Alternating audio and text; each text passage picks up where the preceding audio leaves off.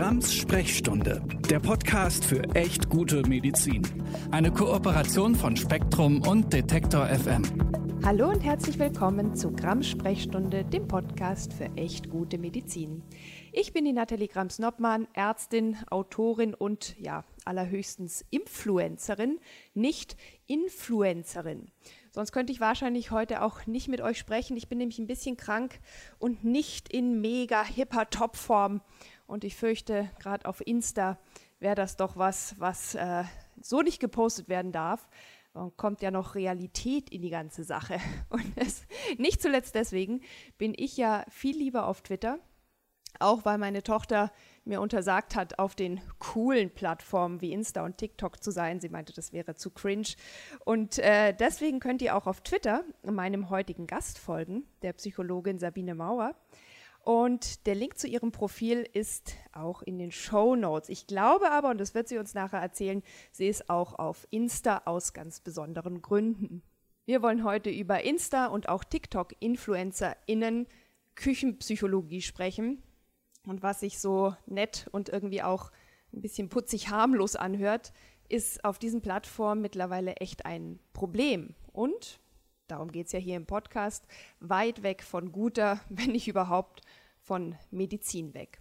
Das Thema, das wir darüber sprechen, über diese InfluencerInnen-Psychologie, war übrigens ein HörerInnenwunsch und der wurde mir geschickt unter sprechstunde.detektor.fm und dort könnt ihr mir sehr gerne weiter Feedback und auch Themenwünsche schicken.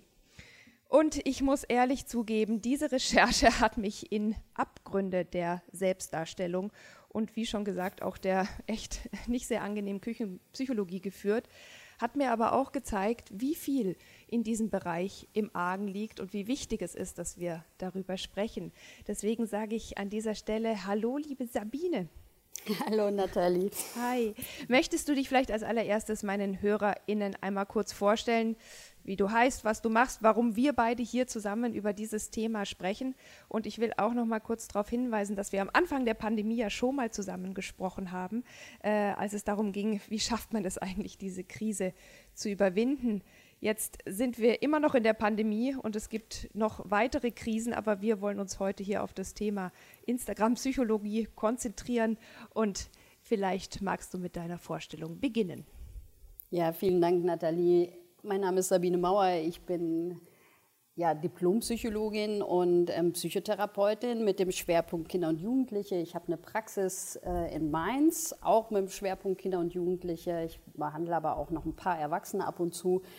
Und ansonsten ähm, ja, mache ich viel psychotherapeutische Berufspolitik und treibe mich definitiv zu viel auf Twitter und zu wenig auf Instagram rum. Ja.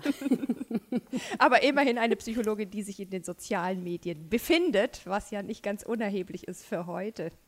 Ja, das ähm, war natürlich auch der, der Hintergedanke, ähm, schon vor ein paar Jahren zu gucken, was läuft da eigentlich ab, wie läuft das. Und ähm, wenn man Kinder und Jugendliche behandelt, dann bin ich der Meinung, dass man wenigstens versuchen muss, äh, sich noch ein bisschen in deren Lebenswelten auszukennen. Mhm. Und ähm, dazu gehört eben natürlich ganz wesentlich das Internet und die sozialen Medien. Ja, und es ist ja immer so ein bisschen Fluch und Segen äh, zugleich, also die sozialen Medien in psychologischer Hinsicht. Äh, es verbindet einerseits die Menschen, es schafft äh, gerade auch in dieser pandemischen Zeit die Möglichkeit für neue Kontakte, ja auch die, die Möglichkeit einer gewissen positiven Selbstdarstellung, vielleicht auch so ein positives Feedback. Und trotzdem birgt es auch die Gefahr der Überzeichnung, auch da abzugleiten, sich mit anderen andauernd zu vergleichen, klar, auch zu viel Zeit vor dem Computer oder vor dem Handy zu verbringen. Oder und das ist dann der eher schlimme Fall, wirklich in so eine Spirale der Selbstabwertung zu geraten. Wie, wie, siehst du das als Psychologin? Und ja, du sprichst ja sicherlich auch mit vielen jüngeren Menschen darüber. Ähm, wie erleben die das auch? Und wieso ist das so wichtig? Ist ja wirklich äh, den allermeisten Menschen super wichtig geworden. Ja, es ist natürlich auch so super wichtig, weil man einfach unglaublich viel Zeit da verbringt. Also ähm, wenn Jugendliche zum Beispiel in meine Praxis kommen, ähm, frage ich die relativ gezielt auch danach, ähm, welche digitalen Medien sie nutzen, wo sie Social Media mäßig unterwegs sind. Also jetzt nicht, um die um Gottes Willen irgendwie zu, zu controllen oder ja. trollen oder sowas Schreckliches, sondern ähm, ich frage danach, wie sie das erleben. Ja. ja was sind ähm, gute Erfahrungen, die ihr gemacht habt? Ähm, was sind schwierige oder sogar auch schlimme Erfahrungen? Und ähm, das ist großartig eigentlich, weil es so die ganze Bandbreite auch den Blick nimmt. Also ich glaube, ähm, so auch vielleicht hängt es auch mit dem Alter zusammen, aber wir Älteren und dann auch die Psychotherapeutinnen sind oft eher skeptisch, äh, was Social Media angeht und sehen vor allem die negativen Seiten. Aber es hat eben natürlich ganz stark auch die anderen, weil sonst wäre man dann nicht so viel unterwegs. Mhm. Ganz einfach gesagt, ja. Und ich habe viele Jugendliche erlebt, ähm, also auch was du eben schon sagtest, es ist einfach eine unglaubliche Kommunikationsmöglichkeit ähm, und man fühlt sich verbunden mit, mit anderen Menschen. Mhm. Ähm, gerade auch Jugendliche mit psychischen Erkrankungen, die sich vielleicht auch oft alleine fühlen oder einsam mit ihren Schwierigkeiten, ähm, können da Gleichgesinnte finden und ähm, sich austauschen und sich solidarisieren und gegenseitig unterstützen. Und das ist definitiv ein ganz, ganz positiver Aspekt davon. ja. ja. Das wollen wir vielleicht am Anfang mal so herausstellen, weil wir sprechen naturgemäß jetzt eher über die negativen Anteile, genau. die da eben auch eine Rolle spielen. Und jetzt ist es ja hier ein, ein Medizin-Podcast, aber wir berühren ja immer wieder auch psychologische Themen. Und mir ist aufgefallen und eben auch durch den HörerInnenwunsch äh, herangetragen worden, dass es ja jetzt immer mehr selbsternannte Influencer und Influencerinnen gibt, die die absurdesten medizinischen, aber eben auch psychologischen The äh, Theorien verbreiten und aufgrund ihrer teils echt hohen Reichweite auch einen gewissen Einfluss haben willst du noch mal kurz beschreiben, was, welchen Eindruck es auf mich gemacht hat, dass man also auch bei der schwersten Depression einfach nur ein bisschen positiv denken muss, sich ein bisschen positiv optimieren muss und schon ist alles easy im Leben. Das ist ja nicht ungefährlich. Es gibt auch einen Account auf Twitter wiederum, Infoluenza, den habe ich euch auch in die Shownotes gepackt. Äh, der greift das auch immer wieder kritisch auf. Aber meine Frage an dich ist natürlich, wie denkst du über dieses, ja, Influencer psychologisieren, Bagatellpsychologisieren möchte ich es nennen. Ja, Psychologie ist ja unglaublich hip geworden. Also ne, wird es auch super beliebtes Studienfach. Ähm, ich verstehe natürlich die Faszination bestens und teile die auch nach wie vor so, ja, ja. nach 20 Jahren irgendwie. Ähm, so und, und auf, auf Insta ist immer, ich, ich nenne das die Pastell-Accounts, das ist ein bisschen gemein. Ne? Also mhm. die sind ganz oft dann noch so in Pastelltönen gehalten und ähm, haben immer so nice Pampasgras irgendwie. Pampasgras ja. nicht vergessen, Sabine. Achso, ja, und also für mich, ähm, ja, ich bin vielleicht auch einfach schon alt, aber ich finde es so ein bisschen skurril. Auch deshalb, weil das mit der Realität zum Beispiel von psychi wirklichen psychischen Erkrankungen einfach überhaupt nichts zu tun hat. Mhm. Ja? Und und das ist das, wo es eben überhaupt nicht mehr witzig ist oder auch schädlich werden kann. Also was du auch schon gesagt hast, dass ähm, irgendwie so getan wird, dass mit so einfachen küchenpsychologischen Mitteln ähm, man irgendwie wirklich schweren psychischen Erkrankungen beikommen könnte. Also oder auch das alles psychologisiert wird, umgekehrt, was normale Alltagsphänomene sind. Mhm. Niemandem geht es immer gut, ja. Jeder hat Stimmungsschwankungen, jeder ist mal scheiße drauf. Ähm, ja, Liebeskummer ist wirklich schrecklich, aber es sind eben keine Krankheiten, ja. ja. Ähm, und ich weiß nicht, was da so für eine Idee dahinter ist. Manchmal, als, als gäbe es irgendwie so ein optimiertes, äh, smoothes Leben, ähm, wo man auch noch unglaublich geil aussieht natürlich und irgendwie auch nicht alt wird und nicht krank wird und ähm, und was davon abweicht, ähm, stört dann schon irgendwie oder ist nicht vorgesehen. Und, und dann wird eben mit solchen Ratschlägen gekommen, ähm, die im Grunde absurd sind. Ja. Sorry. Ja. ja, äh, da kommen wir auch gleich nochmal drauf zurück, aber wo du es gerade ansprichst, dieses geil aussehen. Es gibt ja auch echt eine große Community, die TikTok und Instagram dafür nutzt, um vermeintliche Body Positivity zu verbreiten. Und äh, mir kam das so ein bisschen so vor, als seien das an sich sehr hübsche, schlanke junge Frauen oder sehr durchtrainierte junge Männer, die sich dann auf so Vergleichsbildern mal hübsch und mal hässlich darstellen und damit meinen, äh, positive Vorbilder zu sein. Und das ist ja eigentlich nur eine Frage der Haltung ist, ob man jetzt hübsch oder hässlich ist. Ja. Und ich würde meinen, dass das normal aussehende Menschen äh, sehr unter Druck setzt und eigentlich einfach nur eine geschönte Form ja, von ja. Bodyshaming ist. Ja, also ich hatte so ein Aha-Erlebnis, als ich, äh, ich glaube, es war ein 13-jähriges Mädchen, so in, de, in der Alterskante. Und wir haben über Instagram äh, gesprochen und dann sagte sie mir, sie würde nur Bilder mit Filter von sich veröffentlichen. Mhm. Ich dachte irgendwie an niedliche Häschenohren oder so. Und nee, also weil sie würde Gesichtsfilter nehmen, weil ähm, sie hätte ja sonst so viel Falten. Mhm. Mit 13. Nach, nach meinem kurzen hysterischen Lachanfall, den ich versucht habe zu unterdrücken, weil ja. unpassend in der Therapie, ich saß da mit Ende 40, ja, ähm, habe ich nur gedacht, was ist das für eine krasse Nummer, ja? ja. Also was wird da für ein Ideal verkauft? Ähm, die, die wachsen halt mit einer Bilderflut an, ähm, auf die, die, und all diese Bilder sind ja bearbeitet, ja. ja ähm, und auf diesen Accounts, von denen du sprichst, sowieso ähm, das entspricht überhaupt keiner Realität mehr. Und, und dann da noch zu verkaufen, dass jeder irgendwie doch ähm, sich lieben könne und schön sei. Ja. Und ähm, das ist, also wenn, das ist ja eigentlich ein Schlag ins Gesicht. Ja, ich meine, es ist ja an sich richtig, aber der Weg, der da genommen wird, um zu dieser Botschaft zu kommen, ist halt eigentlich einer übers Body Shaming. Und das finde ich äh, anstrengend bis wirklich auch erniedrigend und ähm, vor allem auch völlig unnötig irgendwie. Ja, vor allem, es geht ja wieder nur über Äußerlichkeiten. Ja. Also es stimmt ja einfach gar nicht, dass wir alle wunderschön sind und wunderschöne Körper haben und all diese Dinge, sondern ähm, das ist ja die Frage, wie ist Schönheit definiert und wer legt fest, was als schön gilt und so weiter. Mhm. Ja? Also das geht ja auch an jeder Realität vorbei. Und, ähm, und was machen Menschen, ähm, die tatsächlich körperliche Schwierigkeiten haben oder eben nicht dieser merkwürdigen Normen entsprechen und das auch nicht willentlich ändern können. Das ist mhm. ja das mhm. andere, was da verkauft wird, wenn das dann noch mit so Fitnessgedöns und Ernährungswahnsinn gekoppelt ist, mhm. dass das im Grunde alles nur eine Frage der richtigen äh, Ernährung, der richtigen Shakes, der, der richtigen äh, Kleidung und äh, man muss einfach nur genug Sport machen und mhm. dann, dann läuft das. Ja. ja? Und ähm, das entspricht doch gar nicht äh, dem Leben so, wie wir es kennen. Ja. Ja. Ja, und jetzt äh, ist es ja einfach auch so, dass das ja auch darüber hinausgeht. Also es gibt ja nicht nur ich sag mal, Schönheits- und äh, Wellness- und Sporttipps, sondern es gibt ja wirklich auch Gesundheitstipps, psychologische Tipps auf Instagram, auf YouTube, auf TikTok. Und da behaupten dann tatsächlich irgendwelche SportlerInnen, das Immunsystem reiche völlig aus, um mit Corona klarzukommen. Mhm. Und, und andere quatschen irgendwas über vermeintliche Nebenwirkungen oder Bedenken vor den Impfstoffen. Und ich finde, das geschieht oft auf erschreckend harmlose und gleichzeitig auch sehr gefährliche Art, äh, gerade auch wiederum wegen der Reichweite, die die betreffenden Personen auch oft haben. Und wir haben es vorher schon angesprochen, auch zu psychologischen Themen wie einer schweren Depression oder einer Essstörung gibt es immer wieder ja. vermeintliche Tipps.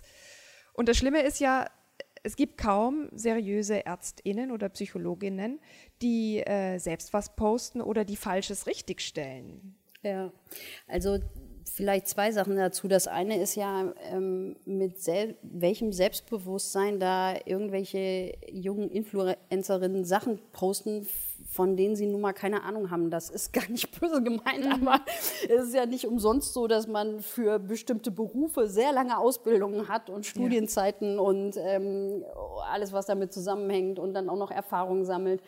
Ähm, das ist echt einfach dann den Kruger live, ja, ähm, Sachen rauszuhauen, ähm, die ja eben nicht so trivial sind, viel komplexer sind oder die eben auch falsch sind und dann auch gefährlich. Also genau, mhm. was auch du sagst im Hinblick zum Beispiel aufs Impfen, ja. Und ähm, ja, und ich sag mal, die Frage, warum sind denn nicht von den, von den vielen tollen Expertinnen dann welche da vertreten? Und das ist überhaupt keine Kleinigkeit. Also ähm, ich glaube, dass es viele, sowohl bei euch Medizinerinnen als auch bei uns Psychotherapeutinnen, einfach nicht so in die Öffentlichkeit zieht. Ja, also die sagen, nee, das ist überhaupt nicht meins und ich will gar nicht auf so eine Bühne und da irgendwie Fame und all das, mhm. ähm, um Gottes Willen. Ja, so. Und ähm, dann, dann bleiben immer so welche übrig, die sich berufen fühlen. Und dann gibt es ein paar gute und dann gibt es da die, die so ein paar Strukturmerkmale mitbringen, so, die sich vielleicht mhm. sehr gerne in der Öffentlichkeit aussehen, sehr gerne reden hören.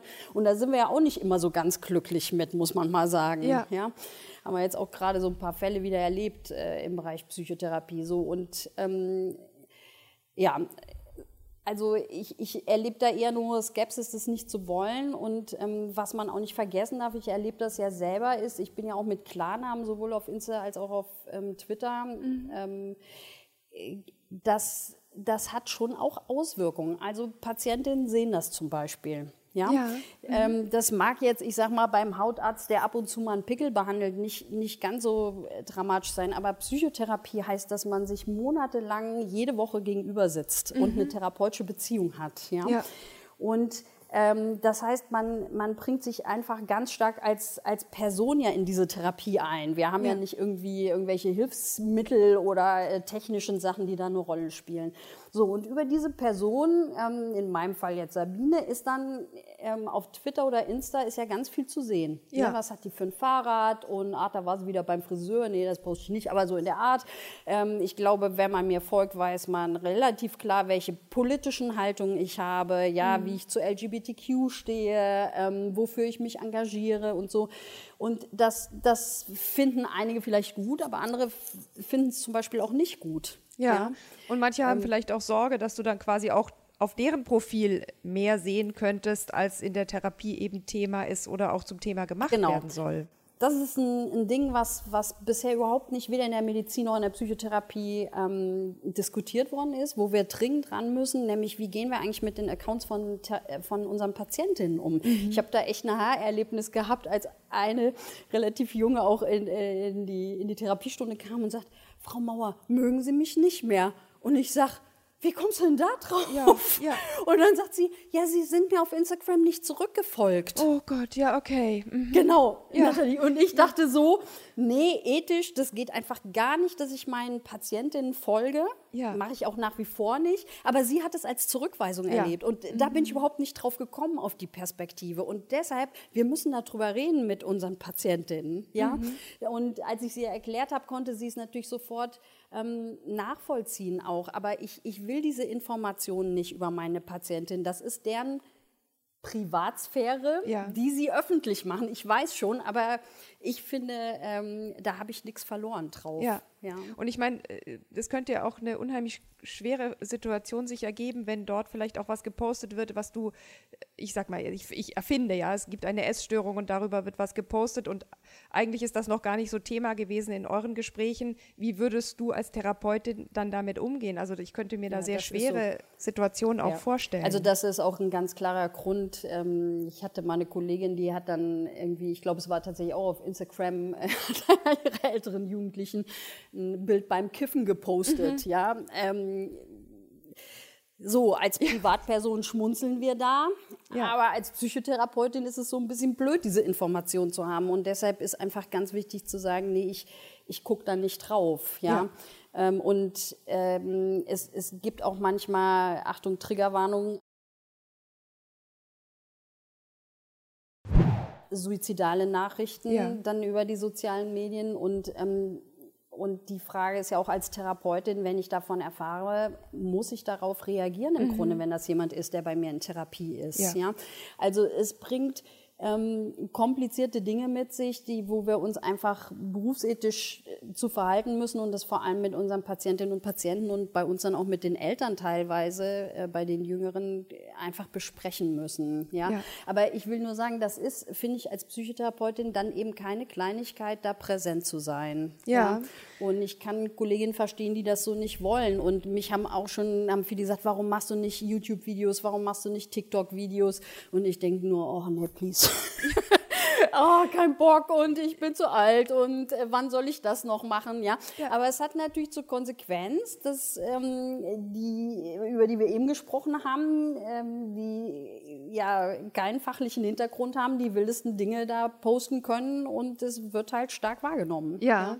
Ja, und die, die Faktenseite wird äh, teilweise zu wenig bedient, wobei es auch wirklich sehr coole äh, TikTok- und auch Instagram-Accounts gibt von MedizinerInnen, von PsychologInnen im englischsprachigen Raum. Für dich zum Beispiel die Dr. Inna Kanewski, super, äh, die auch wirklich in Instagram-InfluencerInnen Videos reingeht und die dann halt wirklich richtig stellt und eben auch sagt, nee, äh, weiß ich nicht, zum Beispiel jemand, der ADHS hat, ist nicht automatisch intelligenter. Da gibt es eine ganze Breit Brandbreite. Und ich erkläre also euch ich das jetzt. Ich ADHS und ich bin auf jeden Fall automatisch intelligent. ja, gut, Ausnahmen bestätigen die Regel. Only joking, okay. Ja. Ja. Aber die, schon, die macht dann eben auch eine kleine Studienanalyse und sagt, schaut mal her, Leute. Und die macht das auch wirklich sehr sweet. Ich habe euch deren Account auch mal ähm, in die Shownotes gepackt und auch einen Link von digitalratgeber.de, äh, wo die für deutsche Medizin-InfluencerInnen mal so ein bisschen ähm, ja, so ein Ranking aufgemacht haben. Da ist natürlich My, MyLab dabei und Dr. Felix und sowas, also auch bekannte äh, Instagrammerinnen, YouTuberinnen und, und, und, und TikTokerinnen, ähm, wo man zumindest sagen kann, was sind denn Kriterien auch, dass die das gut machen, ja, weil es mhm. gibt ja auch unter ÄrztInnen oder auch MedizinstudentInnen welche, die das tatsächlich nur für Eigenmarketing äh, nutzen oder für irgendein Medizinprodukt oder Wunderglobally oder bliblablub. Ähm, das heißt ja nicht, wenn man vom Fach ist, ist, dass man immer automatisch guten und, und faktenbasierten Content postet. und ja, manchmal habe ich so das Gefühl, ich verstehe das total, dass ihr auch als ExpertInnen nicht in diese sozialen Medien beliebig reingehen könnt, um da zu intervenieren oder auch einfach nur um präsent zu sein. Manche machen es trotzdem. Aber äh, siehst du eine Chance, dass man dem trotzdem irgendwie beikommen kann und tatsächlich irgendwie auch gute Medizin, gute Psychologie in den sozialen Medien repräsentieren kann und irgendwie auch, ich weiß nicht, lebendig und ansprechbar äh, gestalten kann. Also ich, ich würde eigentlich noch einen, einen, Schritt weiter gehen, Nathalie. Ich denke, dass wir uns dringend überlegen müssen, wie zeitgemäße Gesundheitskommunikation aussieht. Mhm. Ja. Und ähm, das haben wir jetzt bei Corona ganz stark gesehen. Ja? Und worüber erreichen wir welche Leute? Ja, das, das ist ja ein Grunddilemma. Und ähm, unsere tollen, ähm, irgendwie unglaublich fachlich gut geschriebenen Bücher liest halt keine Sau oder ja. nur, nur Auserwählte. Ja, also ja. ich meine jetzt so richtig Fachbücher. Ja, ähm, ähm, du hast ja auch eine, eine, tolle Art der Kommunikation, ja, aber du, du bist ja zum Beispiel dann auch in die Social-Media-Kanäle gegangen, äh, weil es eben eine andere ähm, Breite hat. Ja? Und ja. Ich, ich glaube, wenn wir die jungen Menschen ähm, erreichen wollen, um das mal so altmodisch zu sagen, ja. aber äh, diese jungen eben, Leute. Ja, diese jungen Leute, ja, ähm, da müssen wir eben dahin gehen, wo die sind. Und es gibt schon gerade bei den jüngeren Psychotherapeutinnen und Psychologinnen auch welche, die das schon richtig, richtig gut machen und viel Arbeit investieren und sich das auch trauen, muss man auch so sagen, ja. Ähm, und ich, ich denke, das wird eher noch, noch äh, mehr kommen. Ähm, ja. und, und dann wird es eben darum gehen, genau was du gesagt hast. Ähm, dann muss das aber fachlich fundiert sein. Ja, es darf keine Eigenwerbung sein. Also es sind alles Sachen, die auch per Berufsordnung übrigens bei uns verboten sind mhm. und bei Medizinerinnen, glaube ich, ähnlich. Ja, also ähm, aber im Grunde muss man sich ein Herz fassen und, und das dann auch machen. Und das sehe ich bei der, der jüngeren Fachgeneration absolut. Die sind ja selber damit aufgewachsen. Ja. Von daher bin ich ganz zuversichtlich und finde eher, dass auch diese ganzen altmodischen Institutionen ähm, im Gesundheitswesen, äh, die haben sich ja schon auf den Weg gemacht, aber da ist ja auch noch ganz viel Luft nach oben. Ja, ja also man hat das jetzt, finde ich, auch in, im Rahmen der, der Corona-Krise gesehen, wie auch wirklich BMG, äh, das BMG versucht hat, tatsächlich genau, auch in die sozialen Medien zu gehen, ja. einen Telegram-Kanal zu machen, auf TikTok ja. kleine Videos ja. zu posten. Die anderen großen Behörden wie die BZGA oder das RKI, vielleicht auch das PI, die hinken da noch so ein bisschen hinterher, aber es ist immerhin Bewusstsein dafür entstanden, dass Gesundheitskommunikation nicht nur bedeuten kann, wir schreiben irgendwelche komplizierten Texte auf unsere Webseiten, die übrigens eh schon so komplex sind, dass keiner, also noch nicht mal jemand, der sich findet damit auskennt, findet, was er finden genau. möchte. Und, ja. und damit ist es getan, weil gesagt ist genug sozusagen, sondern dass man tatsächlich die Fakten auch aufbereiten muss und dass sie eben, dieser blöde Spruch von äh, der Fisch muss dem, äh, nein, der Wurm muss muss dem Fisch schmecken und nicht dem Angler, dass man es halt tatsächlich auch zielgruppenspezifisch und ansprechend dorthin bringen muss, weil sonst ist es ja klar, dass ich mir auch lieber ein Video angucke von irgendjemand, der das irgendwie super sweet macht, aber halt leider faktisch völlig daneben liegt, was einem aber halt erst auffällt, wenn man es angeguckt hat. Ja, und ich, ähm, weißt du, ich glaube, dass das auch oft eine Ausrede ist, dass man irgendwie sagt, ach, diese Formate ist doch irgendwie nicht so seriös und man kann da nicht komplexere Informationen äh, rüberbringen und so. Also ähm, das war ja schon früher in Vorlesungen so. Es gibt einfach Leute, die sind didaktisch gut und ähm, es gibt die anderen, die sind es nicht. Ja? Mhm. Und äh, man wird einfach gezwungen, durch, durch äh, egal jetzt auf, auf Insta oder Twitter, einfach zu überlegen, wie kann ich gut kommunizieren? Ja, ja. wie muss ich formulieren? Ähm, wie kann ich die Leute adressieren? Ja, ähm, damit das ankommt. Und ich, ich finde das ein exzellentes Training, ehrlich gesagt. Ja, nur man stellt dann halt wieder fest, ähm, dass wenn man es richtig gut machen will, das einfach richtig Aufwand ist und ja. eben nicht so eine hingerotzte schnelles Post mal eben. Ja, und ähm, und dann wird es auch wieder ein Zeitproblem, finde ich. Äh, ja. Jedenfalls äh, für, für manche von uns. Ja, auf jeden ja. Fall. Ja, vor allem, wenn man die Formate vielleicht noch selbst nicht so gewohnt ist, auch das Handling, davon das technische Handling. Und man müsste ja auch Ahnung von der Technik haben, genau. Ja. ich bin ja schon froh, dass ich den Podcast hinbekomme. Naja, naja. Genau. Ja. ja, und ich denke, es, jetzt haben wir sehr viel über sozusagen das Absenderproblem gesprochen, aber es gibt ja auch ein Empfängerproblem. Darüber habe ich neulich auch eine Folge gemacht über Kom äh, Gesundheitskompetenz im Netz. Es ist ja nicht nur so, dass sowas gut gesendet, gut gemacht, gut aufbereitet, gut dargestellt sein muss, sondern dass man selbst auch lernen muss zu unterscheiden, ähm, wie seriös ist der Faktengehalt, ist die Information, die mir da präsentiert wird. Und da erlebe ich in den sozialen Medien eben immer noch viel zu sehr, dass nicht zwischen Fakten und Meinung unterschieden wird. Also gerade jetzt auch beim Impfthema, dass einige Influencerinnen dann sowas gesagt haben wie, ihr könnt euch ja alle impfen lassen, aber ich würde es nicht machen, weil meine Meinung ist, dass das schädlich ist oder unfruchtbar macht oder bli, bla, blub.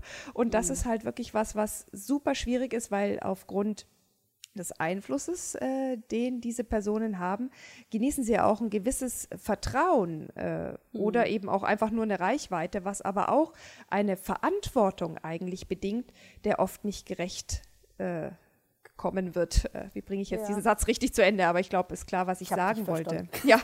ja.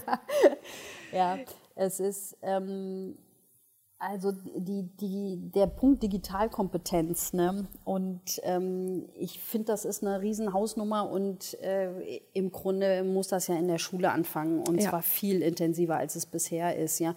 Weil ähm, ich, ich bin letztens irgendwie auf Twitter, hat mich jemand angeschrieben, warum ich mich nicht äh, irgendwie zu XY äußern würde, was weiß ich, Afghanistan oder sonst mhm. was, ja.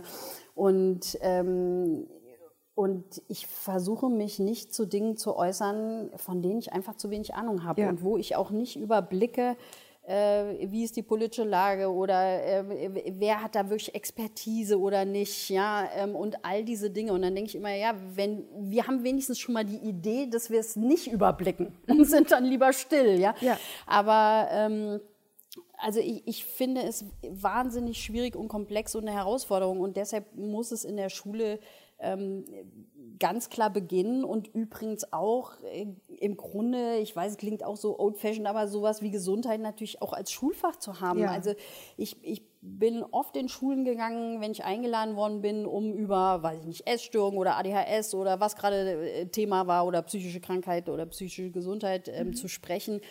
Und die Kids sind so offen, die, mhm. die sitzen da mit solchen Ohren, die fragen einen so tolle Sachen. Ja? Also es ist einfach großartig, die, die Bereitschaft ist riesig. Es gibt auch viel weniger Stigmatisierung in, in dieser Altersgruppe, was psychische ähm, Gesundheit angeht. Mhm. Ja? ja.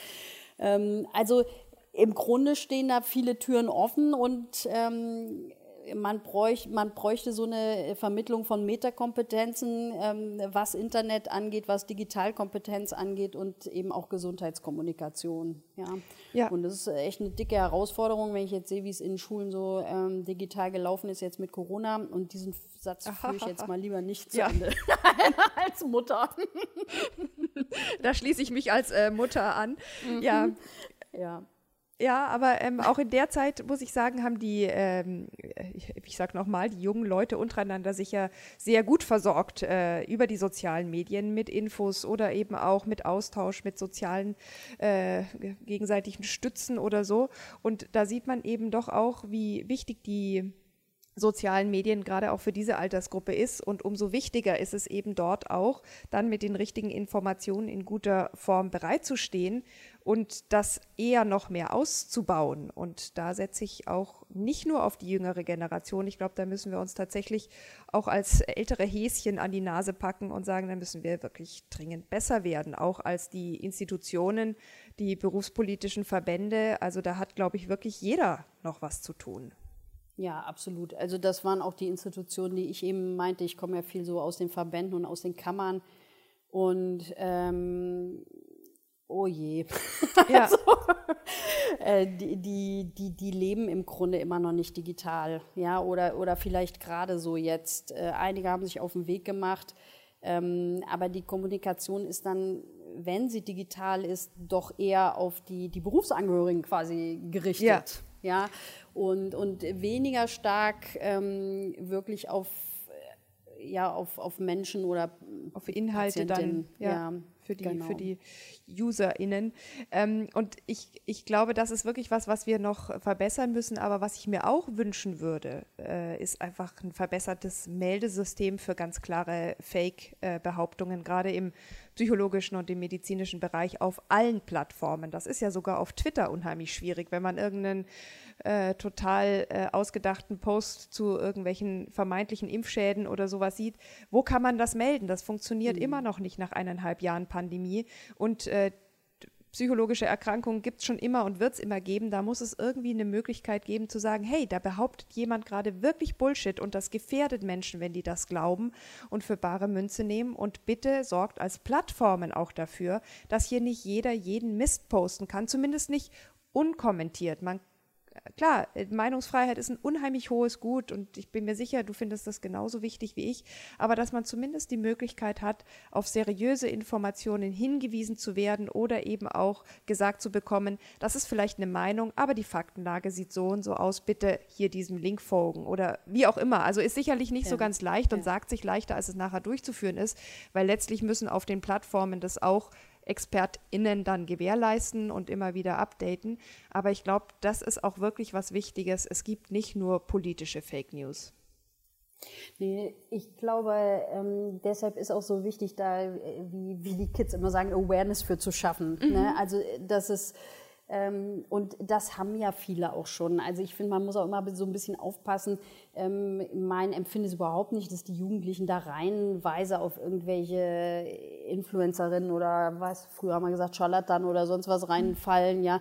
Ähm, also da gibt es schon viel, auch, auch Klugheit und viel Differenziertheit und auch viel Austausch untereinander. Ähm, und ich meine, wir sehen das ja auch bei den Erwachsenen, wenn man sich da manche äh, Telegram-Kanäle anguckt, das ist ja grauslich. Das, ja. Äh, das ist ja unfassbar. Ich kann das ja. gar nicht anders nennen. Don't ja? say the names. Äh, ja, und dann auch noch aus dem eigenen Berufsstand, dann, dann, dann hört es bei mir völlig yeah. auf mit dem Verständnis. Mhm. Ja, da, wo man sagt, ja, die, die haben das doch studiert, die, die kennen doch die Fakten, die können doch mit naturwissenschaftlichem Denken umgehen und, und, und. Also ja. Wahnsinn. Ja, deshalb glaube ich, äh, dass, dass viele Jugendliche mal wieder, ähm, Gott sei Dank, wie immer, klüger und robuster sind, als man denkt. Aber ähm, trotzdem müssen wir uns ähm, darum kümmern, dass das eben nicht auf eine andere Art epidemisch wird, glaube ja. ich. Ähm, ja. Das war doch ein sehr schönes Schlusswort, weil wir sind schon fast am Ende unserer Zeit angekommen, aber ich will dich nicht so abwürgen. Gibt es noch irgendwas, was dir wichtig wäre oder was wir nicht gestreift haben von den Themen, gerade als Psychologin, äh, die dir, ja, die, die da noch dazugehören? Also ich will wirklich nur noch mal hervorheben, dass ich einfach auch die, die guten Seiten stark sehe, ja, dass das nicht so ein Social Media Bashing irgendwie wird und gerade für die für die psychischen Erkrankungen, psychische Gesundheit, ähm, das hat eine Transparenz bekommen und und Leute kommen besser in Informationen und können sich besser austauschen. Das ist definitiv auch ein guter Effekt. Mhm. Ja, das sehe ich auch und ich ich glaube eben auch, dass die äh, Möglichkeit der Vernetzung, ich meine, das weiß man ja auch äh, aus, aus der ähm, aus der Forschung, was gesund erhält, was Menschen gesund erhält, äh, aus der Salutogenese, dass eben menschliche soziale Kontakte auch extrem wichtig sind. Die können nicht komplett durch die sozialen Medienkontakte ersetzt werden, aber sie sind eben auch wichtig und können tatsächlich auch zur Gesundheit oder zumindest auch zur emotionalen Stütze beitragen. Man sollte halt wirklich gucken, dass man in Real Life tatsächlich auch noch mal ein paar Menschen trifft und sich mit denen in echt auch austauscht. Ich sage da Amen. Ja, sehr gut. Dann würde ich auch sagen, ich bedanke mich ganz herzlich, dass äh, wir heute darüber sprechen konnten, was sozusagen die Problematik an der Küchenpsychologie sicherlich oftmals gut gemeint ist von InfluencerInnen in den sozialen Medien. Und ähm, ich hoffe, wir hören uns in zwei Wochen wieder bei Grams Sprechstunde, dem Podcast für echt gute Medizin. Wenn ihr bis dahin noch irgendwelche Ideen oder Anregungen habt, schreibt mir wie immer unter sprechstunde@ detektor.fm.